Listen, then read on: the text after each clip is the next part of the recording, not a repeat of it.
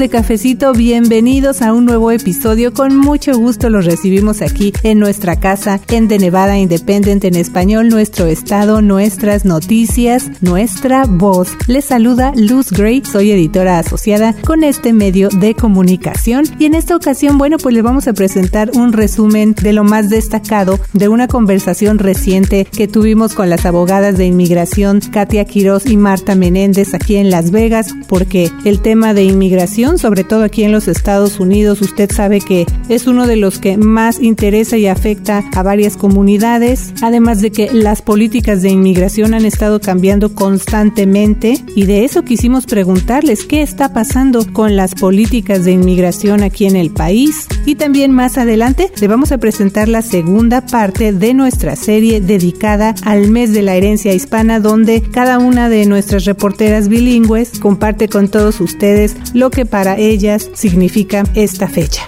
Así que ya está listo este cafecito informativo con mi colega Michelle Rindels, la reportera Janeo Calderón y también a nombre de nuestra colega Jasmine Orozco Rodríguez, también por haber escrito un resumen de esta conversación que por cierto usted ya la puede leer en The Nevada Independent en español.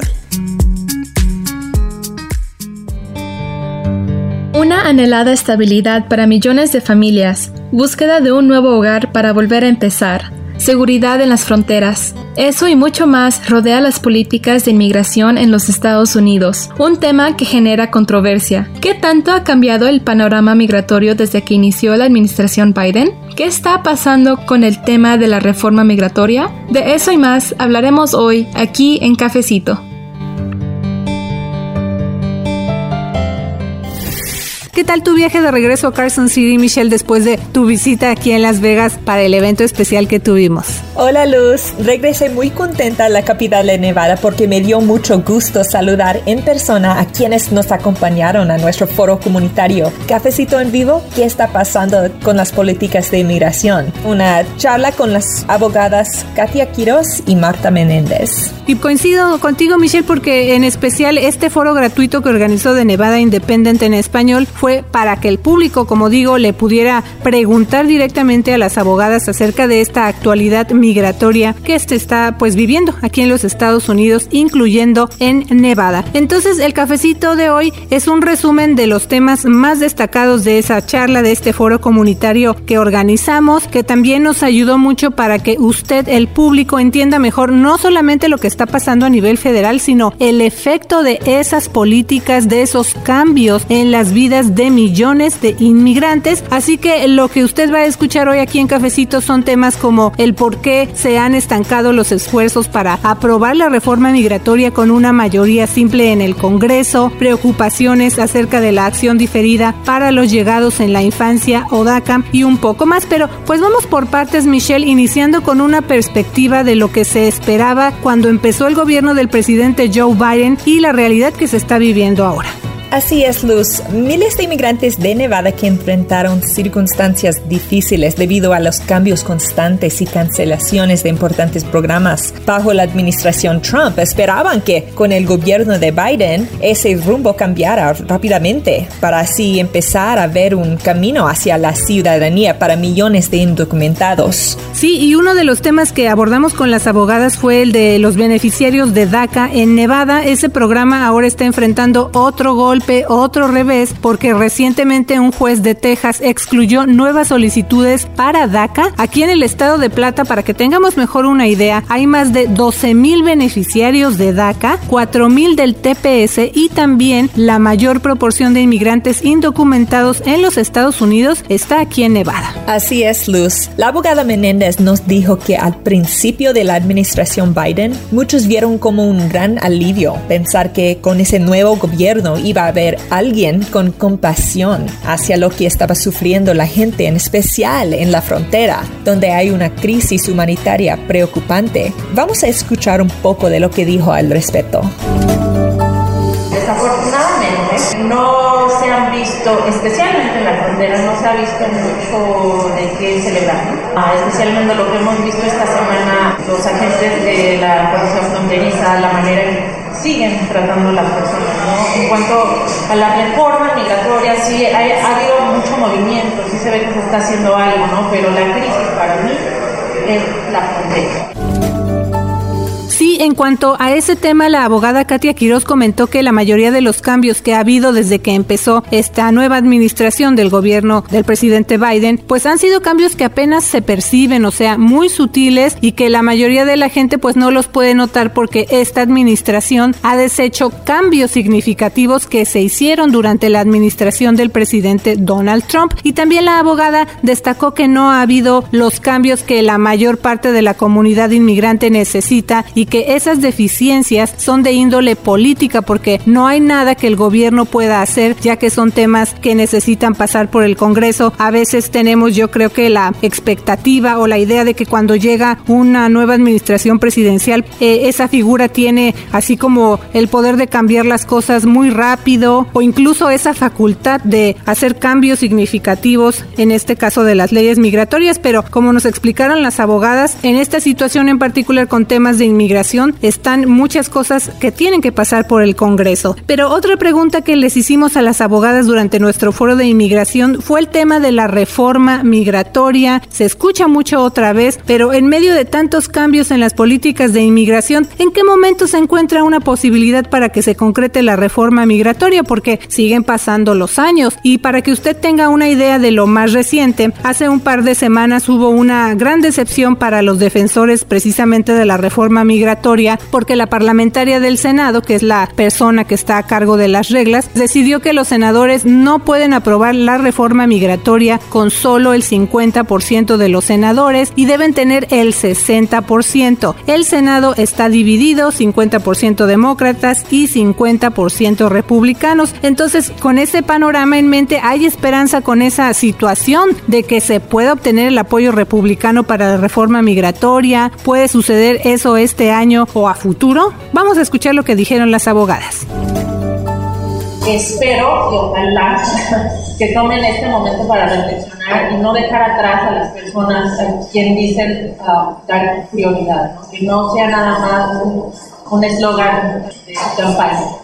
Según lo que estaba viendo, la parlamentaria dijo que no entraba arreglar la situación migratoria de estas personas con la presupuesto. Pero según yo estaba leyendo, encontrar una guía a la ciudadanía para 8, millones de personas de TPS y DACA simplemente añadiría 1.5 trillones de dólares. Entonces, a mi parecer, sin ser experta, no lo debemos de ver como un fracaso, sino un llamado a acción, a ser más visibles.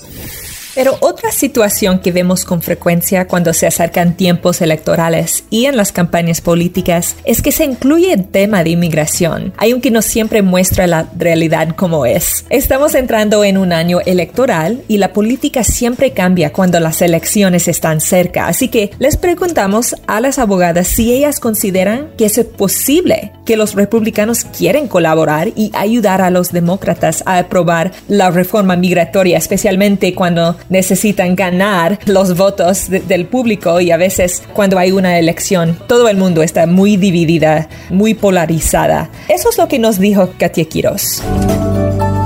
No, no creo que es posible mientras tengamos una crisis en la frontera. No creo que, que el Partido Republicano quiera cooperar. Pero todavía creo que se puede hacer algo en este proyecto de ley de presupuesto porque si bien es cierto, la parlamentaria nos ha dicho que no podemos hacer un programa que legalice y dé residencias a los dreamers, a los tepecianos, a los trabajadores agrícolas y a los trabajadores esenciales, todavía podemos hacer cosas que sin darles la residencia les pueda dar un trabajo, un permiso de trabajo o les pueda pedir permitir, eh, les pueda permitir pedir la residencia por otros caminos. Déjeme darle ejemplos.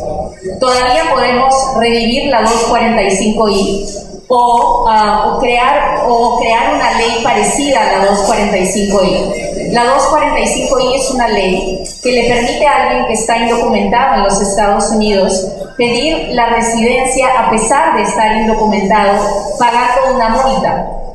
Esta, si esta ley se reviviera, se ha hecho en dos ocasiones en la historia de la inmigración de este país, la última vez que se hizo fue en abril 30 del 2001. Entonces, si esta ley se reviviera, efectivamente ayudaría a millones millones de personas que tienen una petición familiar hoy en día y que no pueden pedir la residencia a pesar de que su visa está aprobada y disponible porque están indocumentados.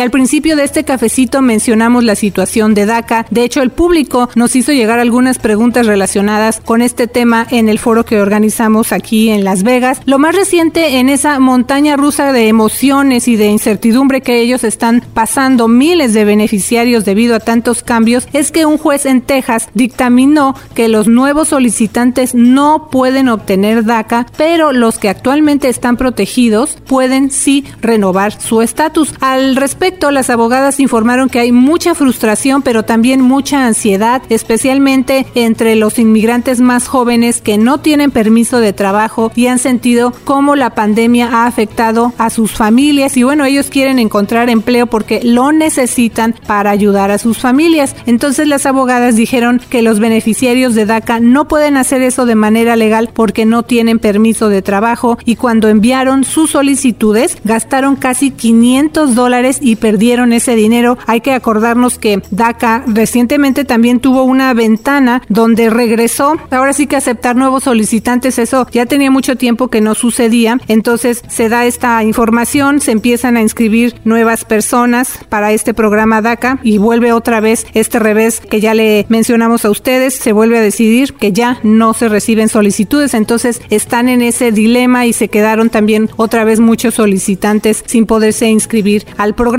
y pues con este gasto que hicieron de los 500 dólares, ¿no? Así es, entonces es ahí donde la incertidumbre para ellos y sus familias sigue presente con el paso de tiempo. No saben si DACA ganará en los tribunales. También la abogada Marta Menéndez agregó que es de suma importancia encontrar un camino hacia la ciudadanía, porque los beneficiarios de DACA e incluso del TPS tienen que estar renovando sus permisos sin saber qué va a pasar y que eso afecta, por ejemplo, a los beneficiarios de DACA que son jóvenes y están comenzando su vida porque no pueden hacer planes para su futuro si no saben lo que va a pasar. Y precisamente una de las preguntas del público acerca de DACA fue un caso de una beneficiaria que solicitó este programa, le llegó su cita para irse a tomar las huellas digitales, pero ella pues dijo que cómo podía saber cuándo le aceptaron su solicitud o si no se la aceptaron. Además también dijo que pues estaba preocupada porque su papá pues está enfrentando la deportación y ella quiere saber si esa situación le podría afectar en su caso de DACA. Así que vamos a escuchar la respuesta que le dio la abogada Katia Quiroz.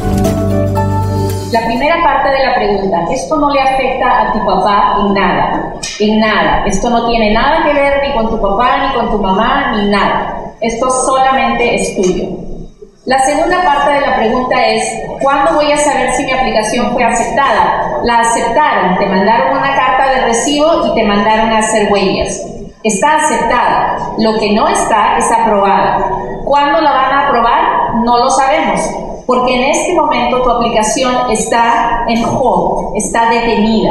Nadie puede tomar una decisión sobre ella hasta que no se decidan los juicios, el litigio, el proceso de corte en el que está DACA. Entonces, por ahora, ¿qué, ¿qué, esperas? Por ahora esperas que se resuelvan los litigios o que pase algo en el Congreso y mientras tanto has hecho bien en aplicar para DACA porque estás protegido de la deportación. La orden del juez que puso tu caso en hold, que detuvo tu caso, también dice que tú estás protegido de la deportación.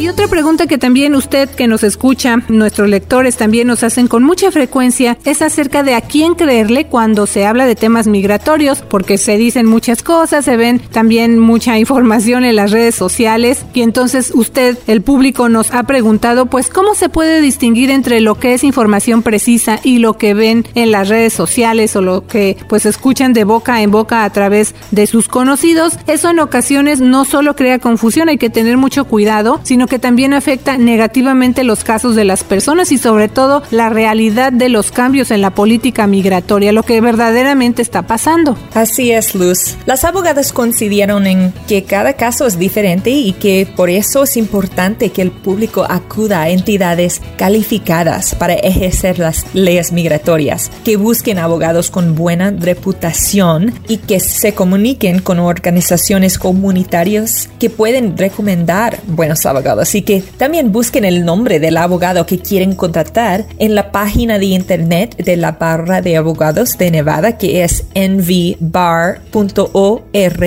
Entonces ahí la gente puede escribir el nombre del abogado y ver si cuenta con licencia. Esa es información pública y eso es importante uh, en evitar los notarios y fraude que puede prevenir una persona en el futuro obtener ciudadanía o, residencia permanente. Sí, también acerca de ese tema el mensaje fue que las personas no se dejen engañar por lo que escuchan acerca de casos de otras personas que han pasado por situaciones similares a las suyas. Las abogadas dijeron que una vez que se firma algo con un notario o cuando un notario envía un documento para el que no son elegibles, se corre el riesgo de afectar sus posibilidades de ajustar su estatus en el futuro, además de que eso es fraude y no se puede arreglar. Y claro, a veces se nos olvida, pero también siempre existe el sitio web del Servicio de Ciudadanía e Inmigración de los Estados Unidos o USCIS. La abogada Quiroz hizo énfasis en que si algo no está en esa página, significa que lo que la gente puede estar escuchando acerca de temas migratorios no es cierto. Así que recuerde usted, si no está la información en la página de USCIS, la página oficial, entonces ese cambio, eso todavía no sucede. Pero además de brindarle a usted la información de primera mano acerca de la actualidad migratoria en los Estados Unidos, aprovechamos la presencia de las abogadas en nuestro foro y también les preguntamos acerca de cómo se ve el panorama y qué mensaje tienen para la comunidad inmigrante con los cambios recientes y bueno, con este panorama en general en el tema migratorio. Esto fue lo que dijo la abogada Katia Quiroz.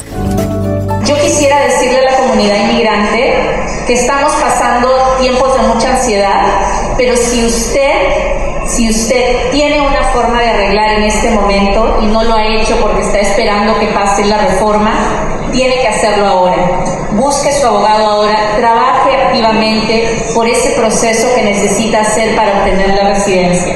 Si usted es de los míos, de los que no tiene una forma de arreglar y está luchando por una reforma migratoria, no se canse de agarrar el teléfono y llamar al senador de su estado para decirle todos los días que usted apoya una reforma migratoria, que usted está a favor de las leyes proinmigrantes.